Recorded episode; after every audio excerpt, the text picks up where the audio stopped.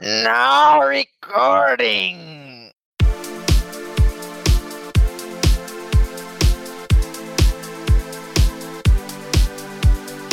E aí, gurizada? Está começando mais um Joga Comigo. Eu sou João Pedro Foleto. Eu sou o Nicolas Ovigi. E eu sou o Yuri Lamel.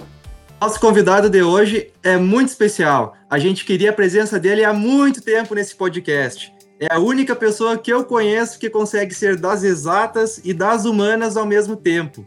O Yuri é formado em jornalismo na UFSM e técnico em informática no Politécnico. Atualmente, ele é mestre e quase doutor em informática na educação. Neste podcast, nós vamos bater um papo sobre news game, um termo que é adaptação de news gaming, criado em 2001 pelo jornalista e design Gonzalo Frasca, que na época discutia sobre a simulação e narrativa em jogos políticos.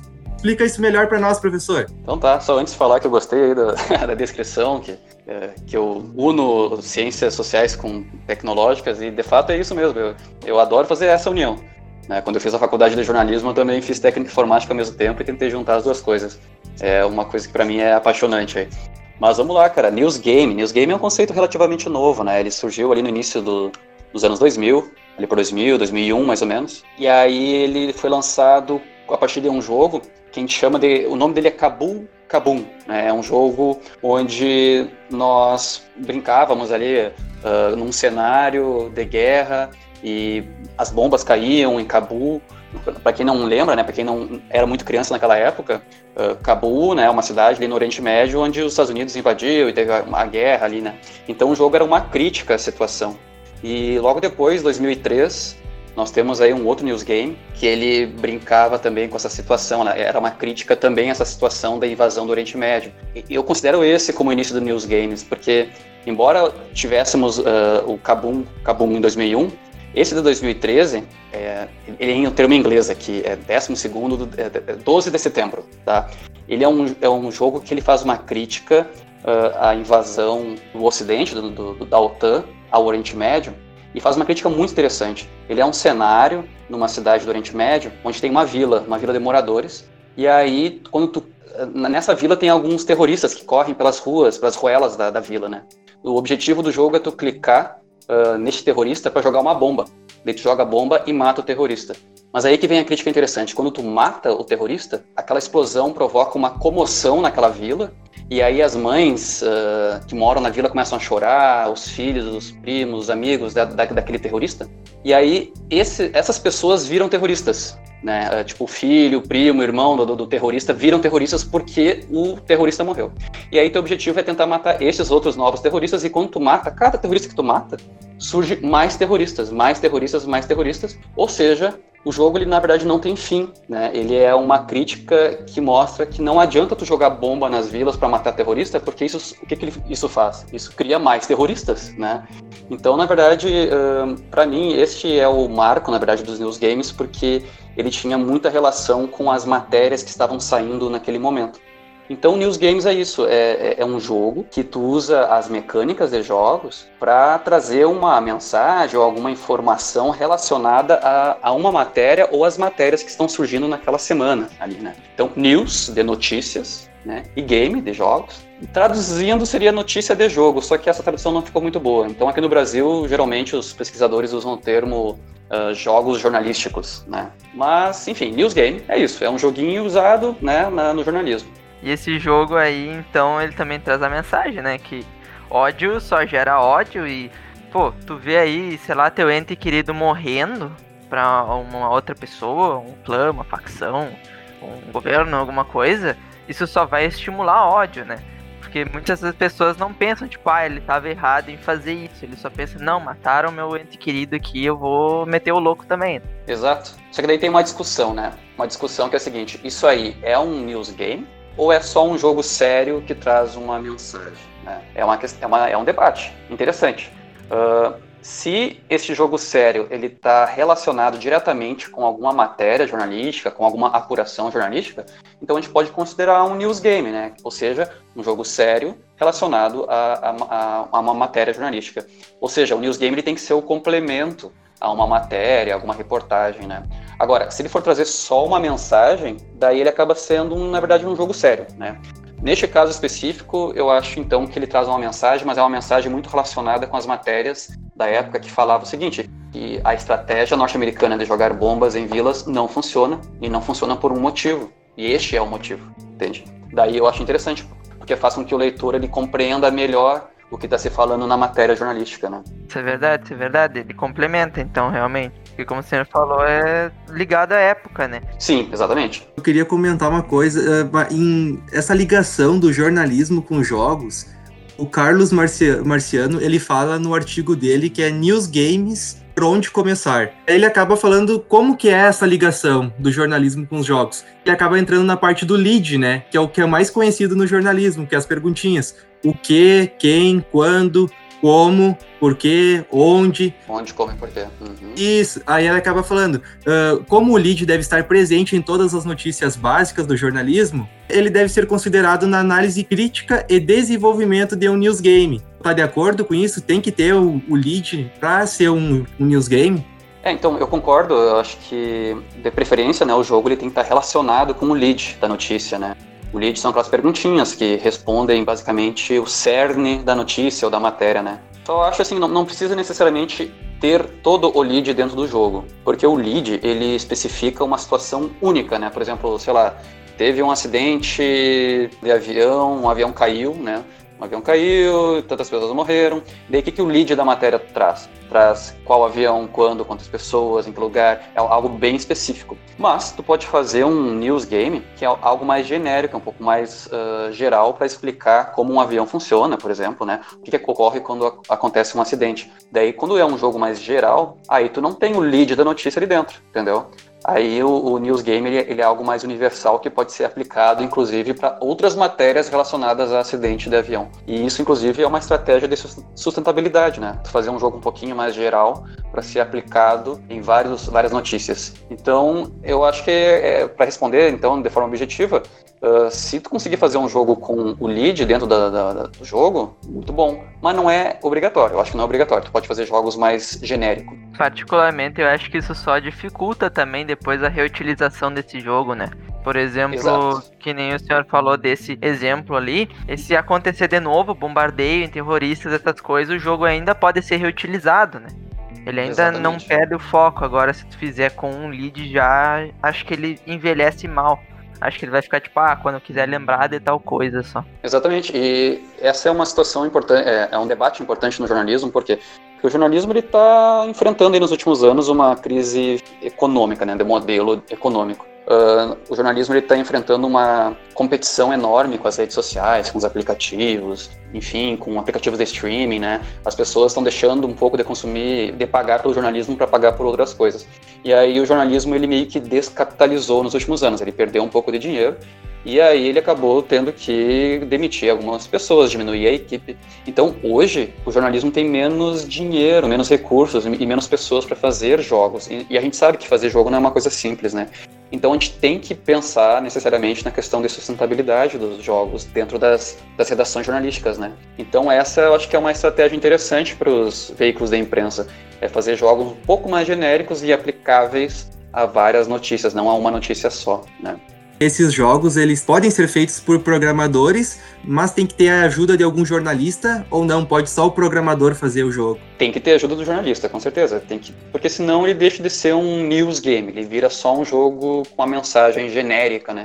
Eu acho que o jornalista ele tem que estar ali para fazer uma, uma conexão mínima com a realidade, com o fato, entende? Uma conexão mínima com o momento. Porque jornalismo é uma atividade que a gente tenta uh, descrever o momento, né? A gente traz o momento atual para as pessoas. É, é como se fosse um, um, um historiador, mas um historiador do dia, do, do dia que está passando agora, né? E aí, se tu deixar o programador fazer sozinho ali, o ilustrador, eles vão fazer provavelmente alguma coisa relacionada ao que eles têm na cabeça, no repertório da, que eles têm na mente deles. Ou seja, eles vão fazer um jogo, jogos baseados em coisas que, que já passaram faz tempo, né? Então, o news game ele tem que ter uma atualidade, pelo menos isso de ter atualidade não seria um problema, porque, por exemplo, um jogo às vezes pode levar um, dois anos para ser feito, ou às vezes meses se for um projeto mais enxuto, mas ainda leva tempo. E se quando ele planejou o jogo, aquilo tava em alta, aquilo era atualidade, só que nesse tempo já não foi, já deixou de ser. Exato. Essa é, acho que é a grande discussão, desde que iniciou os news games, sabe? É, eu acho que é a principal discussão. O jornalismo ele é uma atividade que ela, ele perece rapidamente. Ele, ou seja, tu faz uma matéria hoje, que ela tem muita validade hoje, e amanhã ela já, já passou da, da, da validade, né? E como é que fica com, com os jogos, então? Uh, é por isso que a gente não viu até hoje tá, um news game que ele é super atual, ele é super é, por isso que o termo até news game nem seria o, o, o, termo mais correto, talvez, porque news é notícia, né? Só que os news games, eles estão sendo usados, na verdade, para reportagens, não muito para notícias. Estão sendo usados para reportagens tipo de revista, que são reportagens que tu pode, tu tem um mês para fazer, entende? E depois que tu faz, ela ainda tem uma, um tempo de vida maior, sabe? E não é, não é à toa que os principais news games aqui do Brasil foram feitas pela revista Super Interessante, por exemplo. Que ela fez ótimos news games lá, no, lá na primeira década, entre 2007, 2008, 2009, mais ou menos. Fez alguns news games bem interessantes que ganharam prêmio, inclusive, né? E, mas por quê? Porque ela é uma revista tinha um mês para fazer e ainda às vezes ela tinha pautas que demorava mais do que um mês para ser feita, né? E ainda eram pautas mais científicas, ou seja, é um tipo de jornalismo que tem uma durabilidade maior, né? Mas essa é a grande questão, é a questão é como como que um jornalismo, uma empresa jornalística podia fazer um news game para uma notícia que saiu hoje, né? Eu acho que é uma coisa que eu não vi ainda, é uma coisa que eu não vi, mas é um desafio, entende? Uma game jam, uma game jam de fazer um jogo rápido com um escopo bem pequeno para passar a notícia de um jeito. É, eu, eu vejo assim, acho que tipo montar uma equipe de até uns cinco integrantes e dá-lhe, dá-lhe uma game jam zona assim para fazer. Seria uma, uma estratégia, mas é uma estratégia que vai demandar profissionais que saibam fazer jogos, né, e que saibam programar dentro da redação. E é uma coisa que a gente só vê em redações grandes, um The New York Times da vida, um The Guardian lá na Inglaterra, enfim. Acaba se tornando muito uma coisa terceirizada, né? Que nem meu TFG, que eu acabei analisando os vídeos em 360 graus do NetGeo, e aí eu descobri que eles pagavam uma empresa, era terceirizado essa empresa que produzia esses vídeos. Até porque o jornalista não tem tempo, ele tá lá todos os dias, tem notícia para escrever, e o cara vai ter que ter tempo para programar também, para criar um jogo. Então acaba sendo terceirizado. Com certeza, eu acho assim, existem estratégias de desenvolvimento, tá? Uma delas é terceirizar. Inclusive foi a, a estratégia utilizada pelos principais, pelos primeiros news games de grandes veículos da imprensa. Quando a gente falou ali dos primeiros news games, né, aquele Kabum, Kabum Kabum e o 12 de setembro, eles foram news games feitos por uma pessoa de forma independente, de forma bem indie, na verdade, né? Só que os news games eles surgiram mesmo na, no mainstream, né, na grande mídia, um pouquinho mais tarde. O The New York Times, por exemplo, lançou um em 2007, alguns anos mais tarde. É o Food Import Folly. É um jogo onde tu simula uh, é um mapa dos Estados Unidos. E aí, o mapa dos Estados Unidos ele tem duas costas, né, a costa leste e oeste. E aí, na costa leste e costa oeste, toda hora tá, tá, vindo aí navio, navio trazendo coisas de, de outros países, outros continentes. E aí, no jogo, tu tem que tentar simular a equipe de, de fiscais que fiscalizam o que que entram dentro do país via navio se entra droga ou não, por exemplo, né? Então tu tem que fazer esse controle, só que toda hora tá vindo um navio nos dois lados, dos, nas duas costas, e cada vez mais rápido os navios. Então fica cada vez mais difícil o jogo. Era um jogo bem feito, bem montado, e ele foi, ele serviu para complementar uma reportagem sobre isso, né? Só que ele foi feito por uma produtora, não foi o The New York Times que produziu.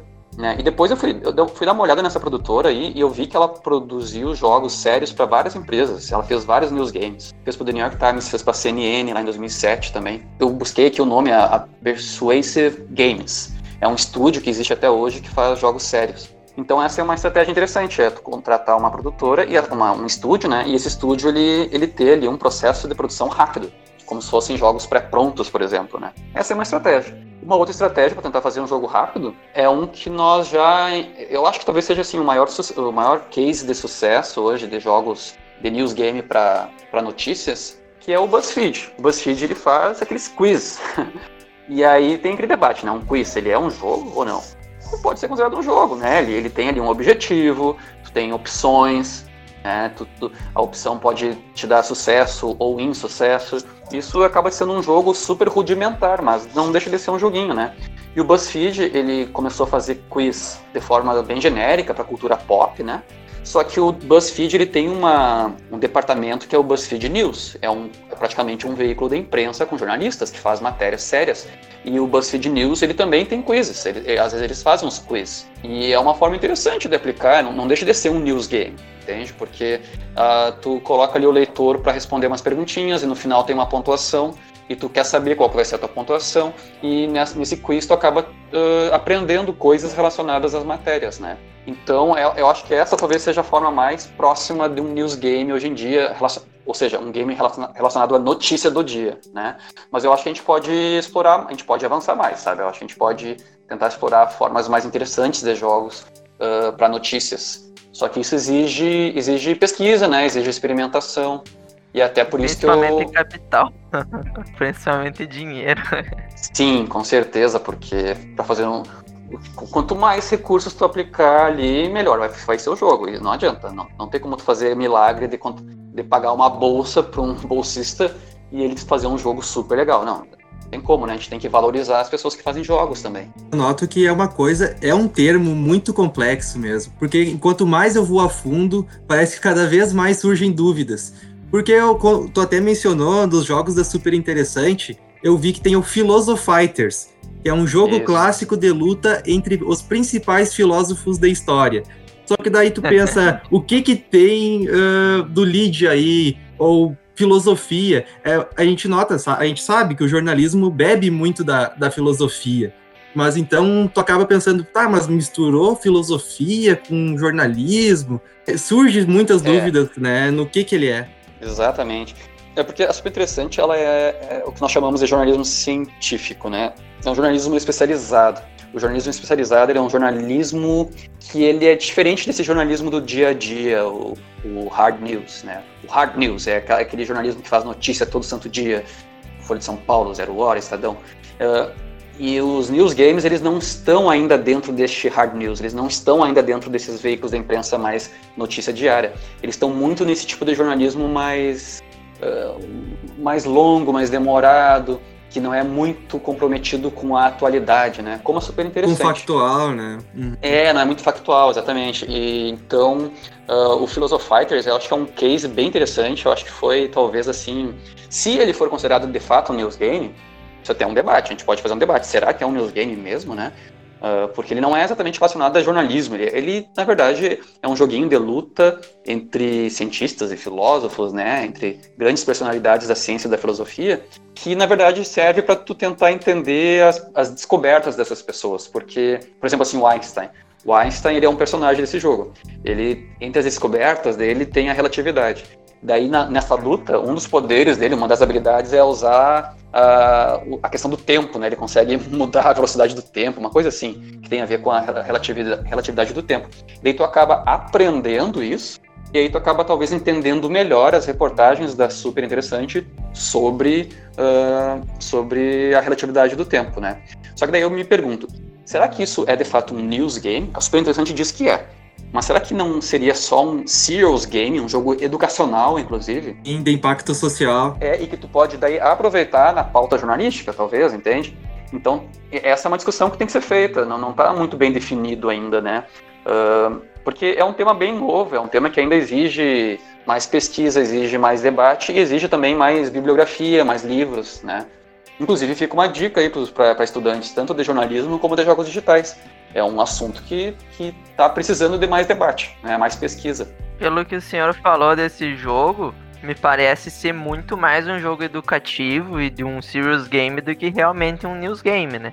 Porque eu também acho, eu é, a mesma é a mesma temática de tu querer ensinar um assunto X ou Y. Na minha cabeça, pelo que o senhor falou, que, que eu li e tal, o, o news game seria mais uma coisa informativa, passar uma mensagem e correlacionar com uma notícia. Ah, tudo bem, a revista faz é, tal reportagem X ou Y. Tá, mas tu ainda não deixa de. Tu tá ensinando um conteúdo. Tu não tá necessariamente passando uma mensagem ou ligando com as notícias. Tu tá realmente ensinando um conteúdo. Exato. E é um conteúdo atemporal, né? Isso. Hum. Se eu jogar o Philosophizer hoje, ele vai ter tanta validade quanto naquela época. Vai ser assim, a mesma validade. É, parece mais um jogo de história até. Um jogo de história que por exemplo, tu vai fazer um jogo de estourar, ele ensina sobre. É um serious game, só que falando da, história, ele ensina sobre a época X do Rio Grande do Sul. E tu faz um jogo mostrando uhum. a época X, os heróis e os vilões, entre aspas, dessa uhum. época, e um jogo que fica temporal, mas é um serious game. A RBS ela fez em 2011 um joguinho, que é o Game Farroupilha. É um jogo onde, bem simplesinho, até bem rudimentar, que ele simulava como se fosse uma batalha específica da Guerra dos Farrapos, né? Enfim, mas, eu, mais uma vez, ele, ele tem tanta, tanta, validade de conteúdo hoje como em 2011, né? Então, tá, para mim, talvez esteja mais como um jogo educativo do que um news game. Agora, aqueles que a gente falou antes, lá de 2001, que falava sobre Cabul, embora ele tenha validade ainda hoje, eu acho que na época tinha mais validade do que hoje. Porque na época estavam ocorrendo aquelas invasões em Cabul, Sim. por exemplo né? E talvez só, só retomasse isso daí, essa validade dele, se voltasse a ocorrer é, essas coisas, né? Exato. Então aqueles jogos estão mais para news game do que esses da Super Interessante, no, na minha opinião. Né? 2011 tem o jogo. A Globo criou o jogo Missão Bioma, que estimula a defesa ambiental. Para não falar que ele foi copiado, ele foi inspirado no Plants vs Zombies. É a mesma coisa. Mas, mas, se tu for por uma questão de factual, até não tem, sabe? Ele, ele até bebe um pouquinho do jornalismo ambiental, né? Mas ele não tem aquela Sim. coisa do news, assim. Ele pega uma temática, assim, né? Sobre as causas ambientais e tal. E aí cria um jogo. Exato. Agora, tu pode trazer ele aqui para o conceito de news game, se, por exemplo, tu trazer jornalistas e fazer o jornalista escrever textos atuais para entrarem dentro do jogo. Né? Por exemplo, assim, daí esse jogo aí, tu vai lá e em vez de plantar um girassol lá do, do Plants vs Zombies, tu vai plantar, sei lá, uma planta do Brasil. Né? E aí tu clica naquela planta e abre uma caixinha ali, uma janela, um HUD com um texto atual e sobre a situação daquela planta hoje em dia no Brasil. Aí tudo bem, entendeu? Aí tu traz informações atuais, curadas e escritas por um jornalista. Aí talvez tu podia trazer um pouco mais para cá para o conceito de news game, né? Agora, é um jogo, se for um jogo muito genérico, então eu acho que tá mais para um jogo educacional, né? Sim. Que nem, por exemplo, seria interessante, ah, um jogo que fala sobre as queimadas, os incêndios que teve na Austrália, né? Aí tu vai estar tá fazendo um, entre aspas, um news game, trazendo informações disso aí, né? Exatamente. É, é porque daí é uma, é, por exemplo, assim, aquele jornal que fez esse news game, ele lança todo dia uma matéria sobre as queimadas. Daí tudo bem, né? Aí tu faz com que o jogo ele, ele se conecte àquele momento, àquele período da história, né? Que, tá, que está sendo descrita pelo jornalismo. Eu só falei entre aspas porque já faz um bom tempinho, né? Um news game sobre coronavírus ainda seria, né? Porque tá há meses já nisso aí, não se sabe quando que vai parar. Não foram anos, né? o pessoal achava que em abril, maio já ia acabar, né? Agora já estão falando do ano que vem. seria, seria um news game que ia durar um bom tempo, eu acho. é verdade. Mas eu acho que é isso. Uh, como eu falei antes, né, os quiz do, do BuzzFeed, eles são interessantes. Eles são. Quando ele é associado com um fato do, do dia, por exemplo, um fato político, ele vira bem news game mesmo, bem um joguinho para uma notícia específica. E uma prova de que isso funciona, que isso dá certo para o jornalismo, é eu lembro que teve um relatório uma vez lançado em 2013, um relatório do The New York Times. O The New York Times hoje é o jornal mais importante do mundo, tá? É o mais influente. Eles, é, eles têm um prédio lá em Nova York, um prédio inteiro no, no centro de Nova York é, é do jornal. E aí eles têm uma equipe enorme. E essa equipe, uma vez, eles fizeram um relatório para tentar identificar o que estava acontecendo com o jornalismo, porque eles estavam vendendo menos, ganhando menos dinheiro e tal.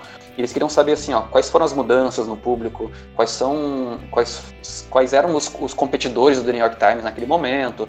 Por exemplo, o BuzzFeed era um grande competidor que surgiu, o Facebook, enfim. E aí esse relatório, um relatório muito legal, só que era um relatório interno. Era só para os jornalistas do New York Times, só que ele foi vazado esse relatório, tá? E eu, eu, eu peguei esse relatório e li.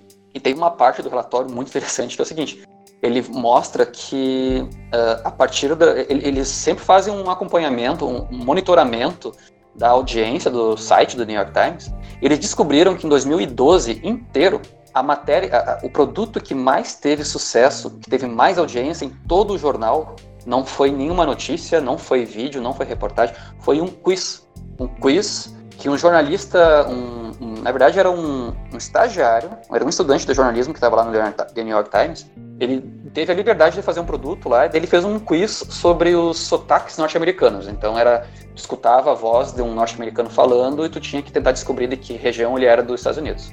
E aquilo ali teve tanto acesso, tanto acesso que ele, ele teve mais que o dobro de acessos da reportagem mais lida do New York, The New York Times, entende? Barbaridade. Ou seja, veja só, o maior jornal do mundo não é, a coisa que mais deu audiência foi um joguinho, entendeu? Foi um, um, um news game. Né? Então acho que isso é uma prova de que vale a pena investir nisso, vale a pena estudar formas de fazer news games. O BuzzFeed acaba indo para esse lado, né? Para o infotenimento, né? Que é um termo que usam bastante para o BuzzFeed. Exato. É a junção do, do, do entretenimento, né? da diversão com a, com a informação, né? E quando tu bota ali interação, objetivos e decisões a serem tomadas, este infotenimento vira um jogo, né? Pode virar até um gráfico, né? Mais um gráfico meio que mistura com jogos, né? Até que nem aquele jornal online, o Nexo faz. Eles adoram fazer infográficos interativos. É, só que daí são infográficos interativos, né? Por exemplo, eu, eu não considero jogo exatamente, porque para ser jogo eu acredito que tem que ter alguns elementos específicos, entre eles, por exemplo, um objetivo, né? Tem que ter decisões a serem tomadas, é, diferentes caminhos possíveis é, no, no, no, caminho. Desafio, né? Desafio, sabe? Daí quando tem só um infográfico interativo, ele é um infográfico interativo, ele não é um jogo exatamente, né? Quando tu, tu lê sobre a história dos, dos news games no Brasil, é, muitas dessas histórias aí que tu lê em artigos científicos, em publicações, eles citam como um exemplo de news game um infográfico interativo do acho que foi do IG, o portal IG. Nem, nem sei se existe ainda o portal IG, mas eh, na época lá, ele, no, no, na primeira década do ano 2000, ele, ele era bem forte esse portal. E eles fizeram um infográfico uma vez sobre como funciona a bateria de uma escola de samba. E esse infográfico era muito legal, ele era muito bonito, era, foi feito por um designer ali, a parte visual. E daí ele tinha, assim, uns ícones enfileirados, esses ícones, eles, é, cada ícone é, representava uma parte da bateria, né? Sei lá, o bumbo, não sei o quê. Daí tu clicava num ícone e aí tu ativava aquele barulho.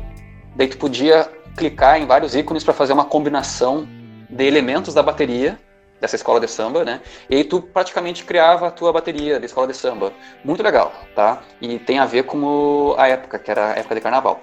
Mas será que é um news game? Porque ali tu não tem objetivo, entende? Tu não tem exatamente. Tu não tem um estado de vitória, por exemplo. Ali tu simplesmente brinca de clicar botões e escutar barulho, sabe?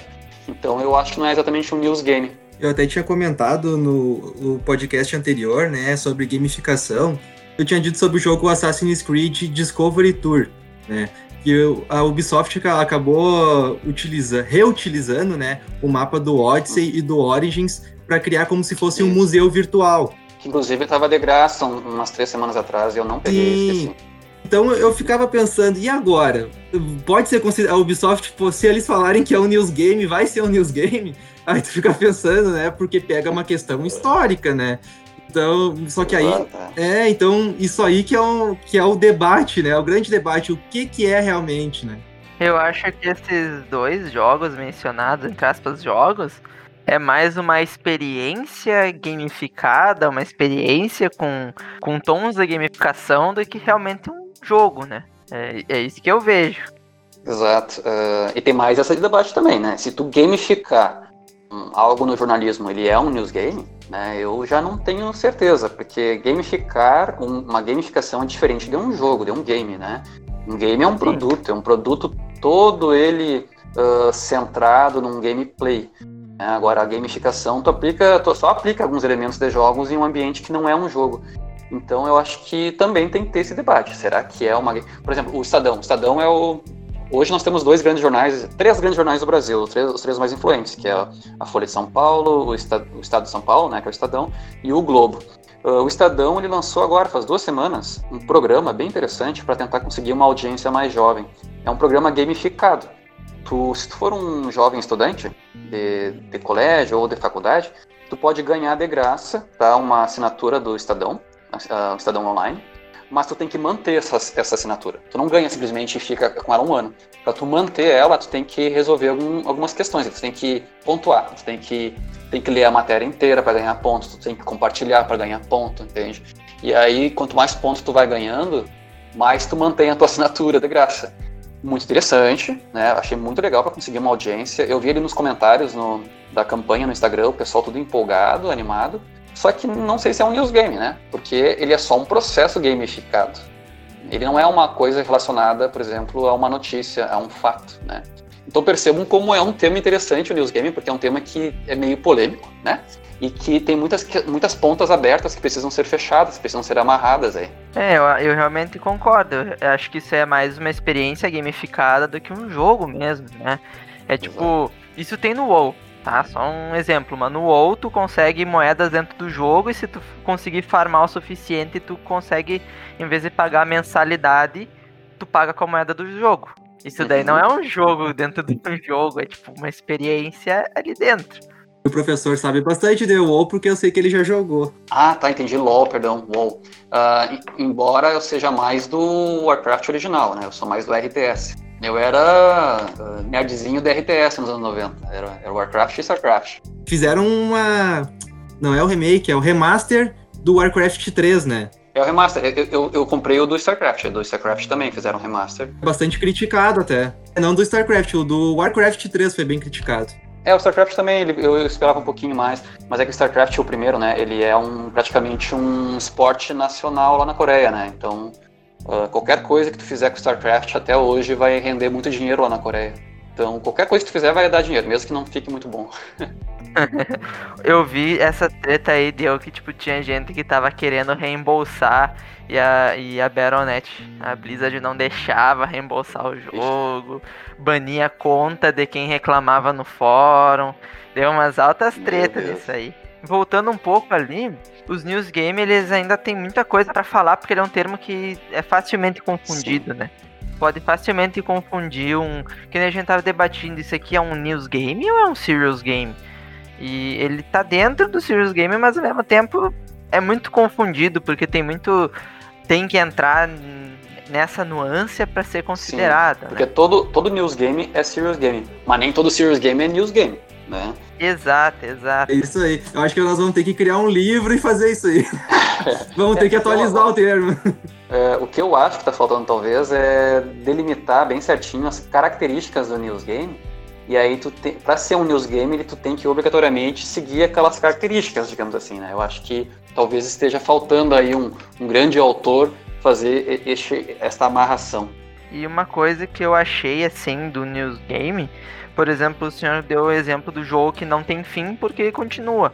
É, e agora, como game designer, eu penso: será que eu gostaria de jogar isso? Pô, o jogo não tem um fim, porque sempre que tu, tu mata um, vem outro inimigo e não acaba, sabe? Então, tipo, passa a mensagem. Mas será que isso aqui vai me manter entretido? Será que eu vou querer jogar esse jogo? É, esse é um grande debate também no, no game design, no mundo do game design, né? Porque o jogo clássico, ele tem um objetivo final, ou alguns objetivos finais. Mas com o tempo foram surgindo jogos, né, que eles não têm fim simplesmente, eles é um crescente infinito, né? Uh, e como é que tu mantém o jogador ali? Tu mantém por meio de elementos de gamificação, ou seja, é como se fosse uma gamificação dentro de um game por exemplo, um ranking, né? Tu cria um ranking social. Este ranking social, que tu conecta teus amigos via Facebook, por exemplo, tu praticamente vai competir eternamente ali, porque sempre alguém vai ficar em primeiro, né? Daí o teu objetivo passa a ser ficar em primeiro no ranking, né? E isso é uma coisa que funciona, né? Inclusive funciona tanto que chega até a viciar. Tem até um livro que fala sobre isso, né? E que já fala sobre, sobre esse livro, que eu acho que é interessante. E só que ele, ele funciona, só que tem, tem algumas pessoas que alguns profissionais que uh, não, não consideram, digamos assim, um game design elegante, sabe? Um game design uh, um jogo elegante. Então, quando ele, esse termo elegante é um autor, ele usa esse termo, Sylvester, é, para dizer assim, ó, um jogo que ele é, é uma experiência muito bem projetada do início até o fim, sabe? Uma coisa memorável. E, esse tipo de jogo, sei lá, um Clash Royale, por exemplo, né? O Clash Royale ele é esse jogo infinito. Ah, ele tem um ranking social ali e tu vai jogando para sempre, né? E eles criam, eles têm essa gamificação dentro do jogo que é para criar uma motivação eterna a partir da competição e a partir de mecânicas meio viciantes, né? E o livro que eu ia falar para vocês, tem um livro bem interessante de 2012, escrito por uma antropóloga. Ela, neste livro, o que ela fez? Ela, ela foi lá nos cassinos de, La, de Las Vegas, tá? E ela foi pesquisar uh, essas pessoas viciadas em jogos de cassino, sabe? Tem uns velhinhos que vão lá no cassino e ficam da manhã, tarde e noite, e quando fecha eles vão embora para no outro dia voltar para jogar naquelas máquinas. Sabe aquelas máquinas que tem uma manivela do lado que tu baixa, daí três, três rodas giram, né? Sim. né? E aí ela estava ela tava alucinada com essas pessoas. Ela, elas são tão viciadas nesses jogos que existem histórias de pessoas que vão de fralda para não precisar sair de, da, da, frente da máquina para ir no banheiro. Sabe? Isso aí vai, vai ser o Nicolas mais velho, isso aí. Ah, é? e, existe, e, também ela, ela descobriu histórias assim de, de faxineiras de cassino que, que eh, falam que tem lugares no cassino que cheiram a, a, urina, porque tem umas pessoas que elas não querem caminhar até o banheiro, elas vão até um cantinho, fazem, fazem ali o xixi e voltam para a máquina, sabe? E ela Meu e essa, essa autora ela queria descobrir o porquê disso. E ela começou a pesquisar e ela meio que identificou que existem algumas mecânicas de jogos assim que, que os cassinos utilizam dentro das máquinas, que são mecânicas viciantes que elas servem para alimentar o teu cérebro. O teu cérebro ele tem uma ela, ele tem um mecanismo né, de, de risco e recompensa do cérebro, né, que é um, é um mecanismo onde tu faz algo e este algo uh, pode te trazer um risco ou uma recompensa, e essa recompensa ela alimenta teu cérebro com mais dopamina. E aí teu cérebro fica viciado na dopamina.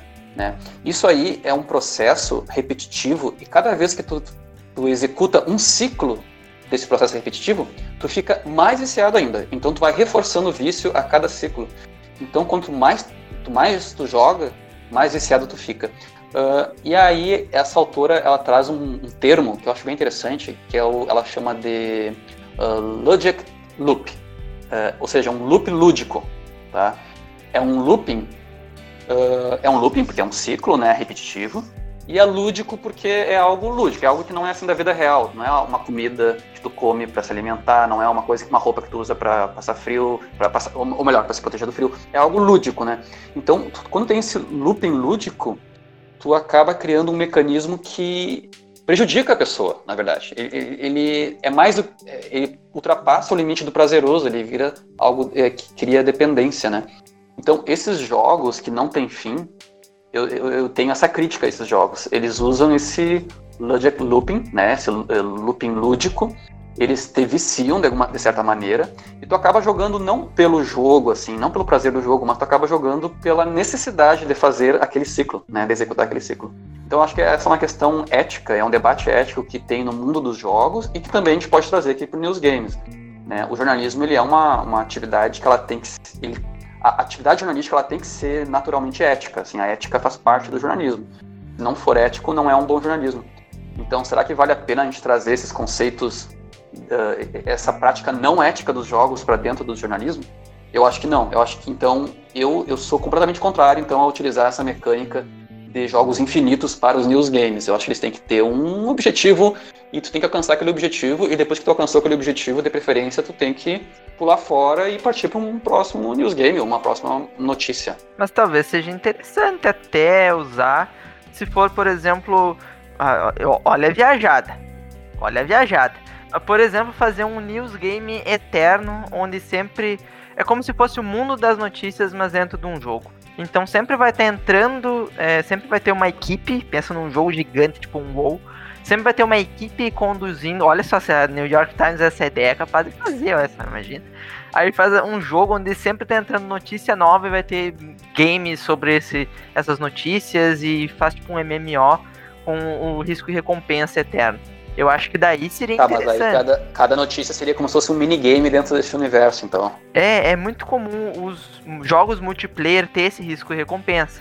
Por exemplo, League of Legends. O League of Legends tem o elo, né? E tu, tu não joga porque tu gosta de jogar LOL, tu joga porque tu quer ganhar, tu joga porque tu quer pegar diamante, tu joga porque tu quer subir teu elo.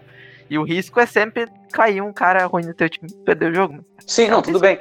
Tudo bem, tudo bem. Mas pode haver também mecanismos para evitar o looping lúdico, entende? Como assim? É um mecanismo onde tu, por exemplo, tem no próprio Clash Royale, ele, ele explora bastante esse looping lúdico. Mas às vezes ele dá uma trancada quando um baúzinho, tem os baúzinhos ali, né, que tu pega a moedinha e tal. Ah, quando esses baúzinhos tu pode jogar para ganhar baú, mas depois de um tempo que tu jogou várias vezes, tu não consegue mais pegar baú, porque todos os slots para baús foram preenchidos e eles só vão liberar daqui a quatro horas, sei lá. E isso te força, assim, a. a não, não te força a parar, tu até pode continuar jogando. Mas se tu for, for, continuar jogando, não vai ser pela moeda, não vai ser pelo mecanismo da gamificação, vai ser porque tu quer jogar só, entende? Ou seja, este é um mecanismo que, que protege o jogador. É até uma forma de proteger o jogador, entende?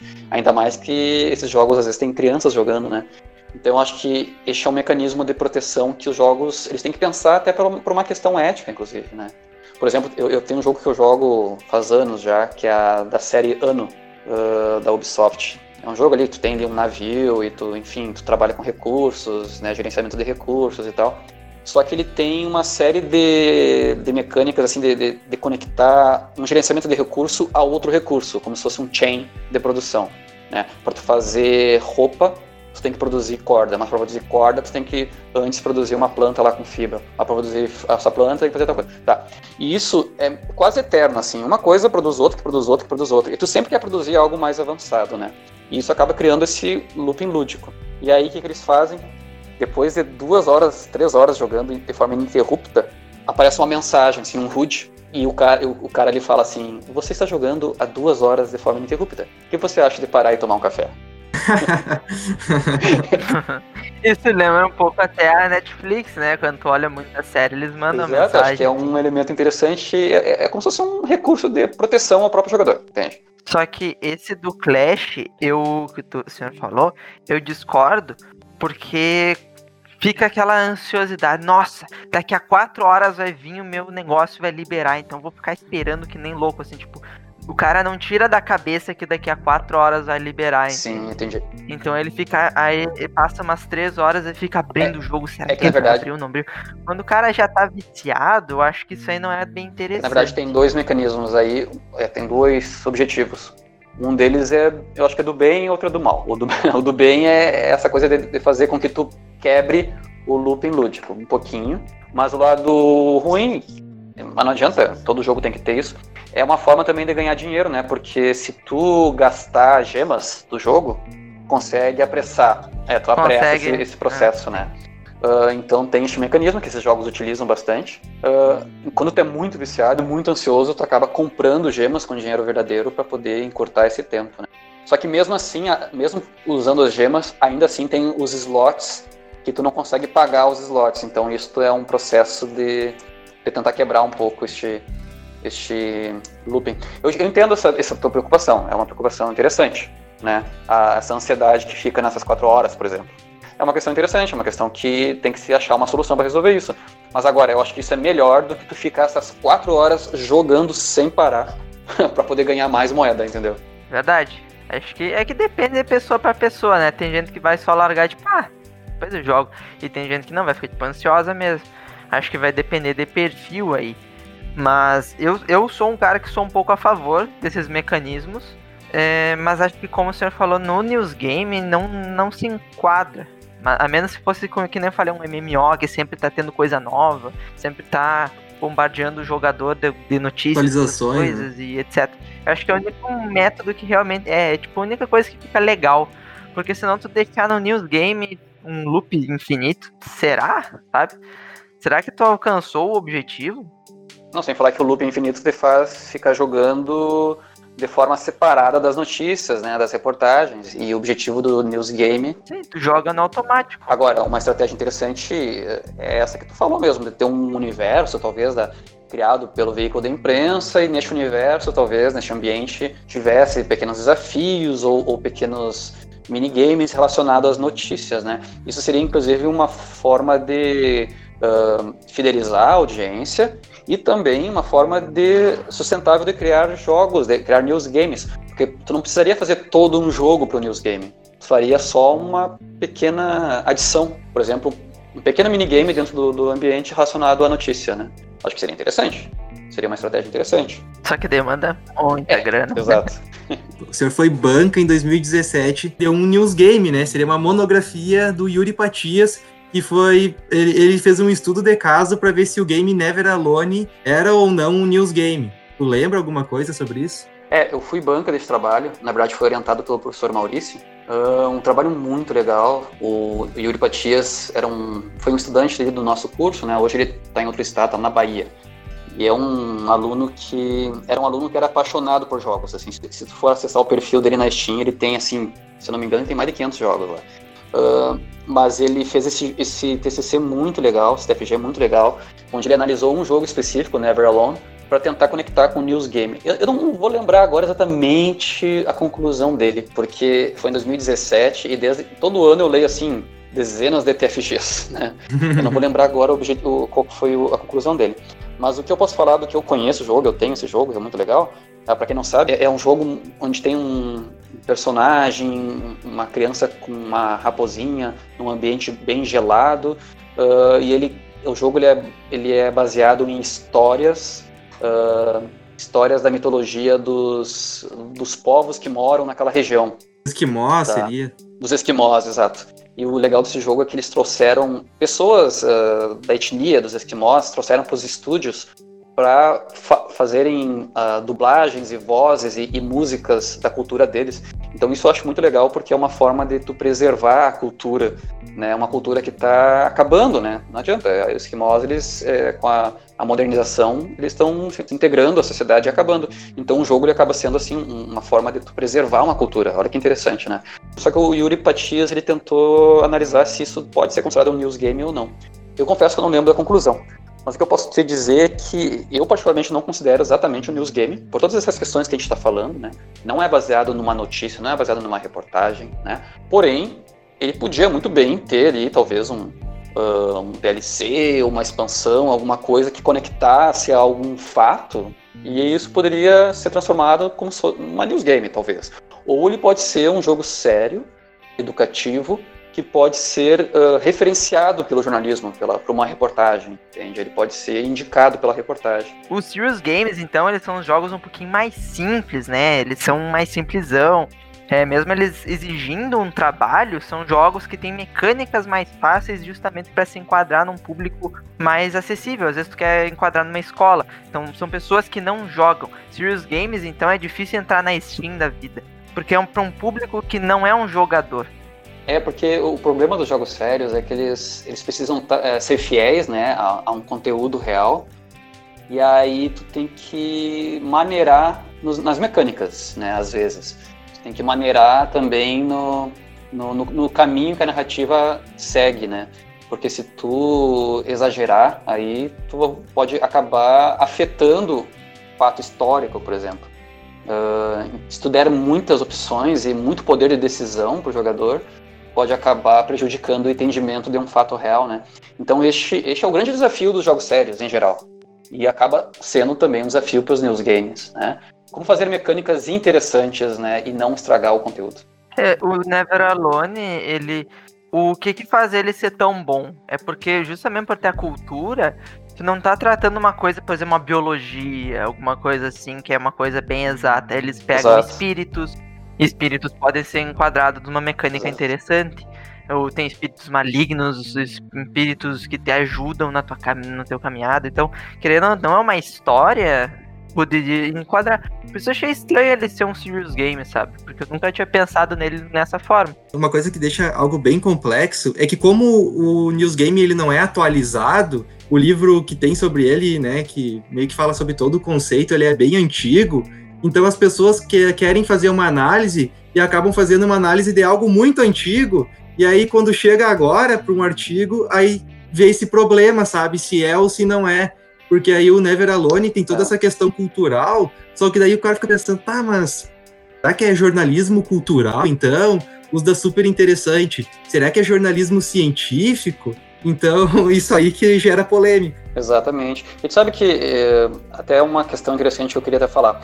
Uh, os news games, ele, nós tivemos esse livro aí de 2012, né? E naquele período também, entre 2006, 2007 até 2012, mais ou menos, vários veículos da imprensa criaram vários news games.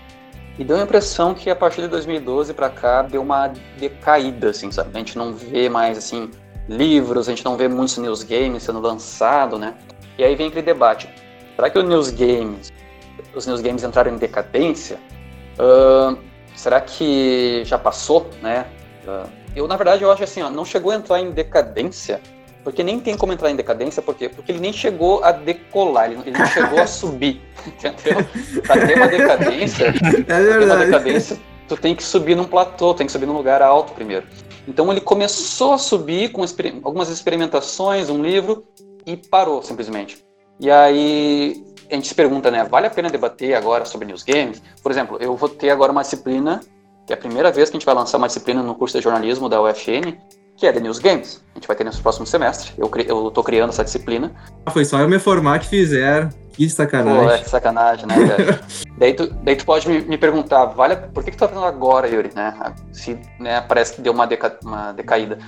O que, que eu acho? Eu acho que neste momento a gente pode reerguer, digamos assim, este conceito. Por quê? Por que, que ele por 2012 começou a decair? Eu tenho a minha hipótese. A minha hipótese é que quando os news games começaram a, a, a surgir, ali por 2007, 8, 9, foi bem no momento que a gente começou a ter uma grande transformação tecnológica, assim, foi um momento de, de transformação em vários sentidos. Foi, foi bem naquele momento que a gente começou a, a sair lentamente do mundo dos PCs para entrar no mundo dos mobiles, né? Lembrando que 2007 foi lançado o iPhone, 2010 o iPad, né? 2011, 12 o Android começou a, a virar mainstream. Então foi bem no período que foi do PC para o mobile. Foi bem no período também que a gente começou a trocar os websites por aplicativos. E também foi bem nesse momento que, em consequência de tudo isso, a gente começou a deixar de usar uma tecnologia que era muito usada para os news games na época, que é o Flash, né? Para quem não sabe, para quem é novo aí, quem não vivenciou a época, o Flash era uma tecnologia usada para fazer recursos multimídia interativos para a web, né? Então tu tinha uma página da internet, tu podia fazer ali uma animação uh, interativa com botões, enfim, usar o teclado. E o Flash ele foi ótimo, ótimo, ótimo para fazer joguinhos na internet. Ele foi assim, uh, acho que o principal meio para se produzir jogos naquela época, né? Só que daí o Flash ele começou a cair, em a entrar em decadência a partir de 2010, 2011, porque foi por ali mais ou menos que o, a Apple, que o Steve Jobs, ele meio que brigou com o pessoal da Adobe. Adobe é a dona da tecnologia Flash. Começou a brigar com eles lá e ele simplesmente cortou o suporte a Flash no iPhone. Tipo, todos os aparelhos celulares da Apple passaram a não aceitar mais flash. E aí a Android não teve, a Google não teve como fazer diferente, teve que seguir a mesma, a mesma decisão. E aí o flash começou a não poder ser usado em celulares, até porque ele, ele era ruim para celular mesmo, ele dava problema. E aí todos esses news games que tinham sido feitos em flash, eles passaram a ficar obsoletos, simplesmente obsoletos, né? E todas aquelas pessoas que faziam news games dentro das, das redações passaram a não saber mais como fazer jogos, porque eles só sabiam trabalhar no Flash, né?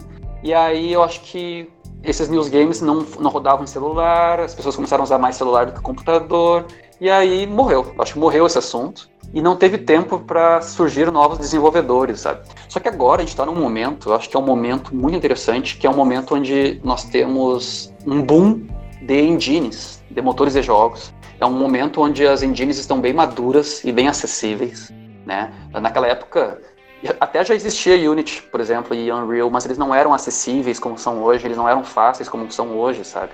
E mais do que isso, o, esses, essas engines, né, elas, além de serem mais fáceis de se usar, elas também permitem agora produzir jogos para web sem necessidade de plugin. O Flash ele era um plugin, né, para navegador. Então, nós estamos agora neste momento em um momento muito novo e é em um momento onde os news games eles podem voltar a florescer, entende? é, é um momento onde um jornalista ele pode aprender em, em, um curso de um mês, ele pode aprender a trabalhar num, numa engine simples, como um game maker da vida, um construct, e fazer joguinhos simples, sabe? Uh, em um dia, ele pode fazer em um dia um joguinho simples, usando lá um jogo pré-pronto, por exemplo. Então, eu acho que assim, o News Game não chegou a entrar em decadência, o que eu acho é que ele parou por causa da transformação tecnológica de 2010, 2011, mais ou menos. E eu acho que agora é o momento para retomar. Eu acho que é um bom momento para retomar e, e, na verdade, essa disciplina vai ser uma experimentação, inclusive. A academia é um momento desse, é um lugar de experimentação. Né? E a gente, eu vou tentar trazer essa experimentação para os alunos aí e ver no que vai dar. A gente vai tentar fazer aí news games usando algumas engines aí simples. E vamos ver, eu tô curioso para saber o que, que vai acontecer. Deu até vontade de participar. É, eu podia ter até uma, quem sabe, né, uma união, imagina, de curso de jogos com jornalismo para produzir news game. Imagina se tivesse isso. É, é uma ideia, né? É um, é um dá, dá para se desenvolver projetos aí no futuro onde há uma, uma, uma parceria do, dos dois cursos. Inclusive, o curso de jogos ali da UFN, quando a gente teve a ideia de fazer o curso, de, uma das ideias era justamente fazer com que o curso ele fosse parceiro de outros cursos, né? E produzisse em parceria com outros cursos. É, de juntar, juntar forças, né? Tem uma dificuldade mesmo da pessoa que vai pagar para criar o jogo. Essa pessoa muitas vezes não sabe o que, que a dificuldade que é para produzir um jogo desses, né? Exatamente. Tu sabe que uh, tu pensa, né, assim, ah, se eu for ensinar um jornalista a fazer jogo, eu não vou estar tá tirando o emprego do pessoal dos jogos. Eu acho que é ao contrário, sabe por quê? Porque quando eles aprenderem a fazer jogos, eles vão ver quão difícil é fazer jogos. Entendeu? Quando, se a gente ensinar o pessoal de modas, por exemplo, a fazer jogo, ali eles vão entender como é difícil fazer um jogo, e aí eles vão entender como é importante contratar e valorizar um profissional dos jogos. Então acho que é interessante, é interessante eles ensinar esses profissionais a fazerem jogos, porque lembrando que é uma equipe, né? Não é uma pessoa só. Exato. Não, e eles, eles vão aprender a fazer joguinhos simples e rudimentares, e só que eles vão ver que para fazer um jogo muito bom, de qualidade, vai precisar de tempo, dinheiro, recurso, formação, né? E parceria. Então, então acho que é até bom, é bom ensinar os outros a fazerem jogos para eles verem como é importante o profissional de jogos digitais. Isso é importante deixar, isso é importante deixar no podcast. É, corta, corta, melhor, vamos cortar. Vamos não, cortar, não, não, corta, não, deixa, deixa, é, é interessante. Nós praticamente não temos muitos, muitas publicações uh, sobre news games, porque é uma coisa que não, não se debateu muito o suficiente, né? Mas nós temos aquele livro do, lançado pela editora do MIT, foi aquele livro que tu falou no início. É, é News Games, Jornalista. É o Journalism at Play. É do Ferrari e Schweizer. É, principalmente o Ian Bogost, aquele. Mas uh, este é um livro meio antiguinho, mas ele ainda é uma grande referência, sabe? Ele ainda é a principal referência. Uh, nós temos também vários artigos, artigos científicos sendo lançados de tempo em tempo, né? Melhores porque são mais atuais daí, né? Isso, para quem quiser se aprofundar mais, eu sugiro aí entrar em algum, algum portal de periódicos. Intercom tem é, bastante sobre... sobre news game. Tem, acho que tem sim. Uh, até porque é uma coisa muito nova. E quando um termo é muito, muito, muito novo, é interessante tu pesquisar em artigos primeiro, né? Depois buscar livros. Porque os artigos, eles eles são mais variados, eles são mais atuais, né, mais atualizados. Então vai lá no Google Acadêmico, por exemplo, e busca lá por News Game, né, e procura em português e em inglês aí que tu vai encontrar produções mais atuais. Tá, obrigado, professor, pela participação. Então, muito obrigado, então, professor Yuri. O papo obrigado. foi bem interessante, assim como o João falou. Pessoas que não sabem do assunto vão saber. Eu, por exemplo, sabia muito pouquinho, era mais pelo que o João me explicou e pelo que eu li. Então, muito obrigado a todos aqui. O podcast vai estar disponível no Spotify, no Google Podcast. Agora estamos upando os últimos no YouTube também, caso vocês queiram assistir. Não se esqueça de seguir a gente no Instagram. Caso queira nos, nos apoiar, a gente montou um Patreon. Estará na descrição aqui do podcast. Então é isso aí, pessoal. Muito obrigado. Falou. Feito. Feito. Obrigado. Obrigado pela, pelo convite. Uh, obrigado pelos ouvintes por me aguentar até o final. E é isso. E se você escutou até aqui, te sugiro então apoiar este podcast.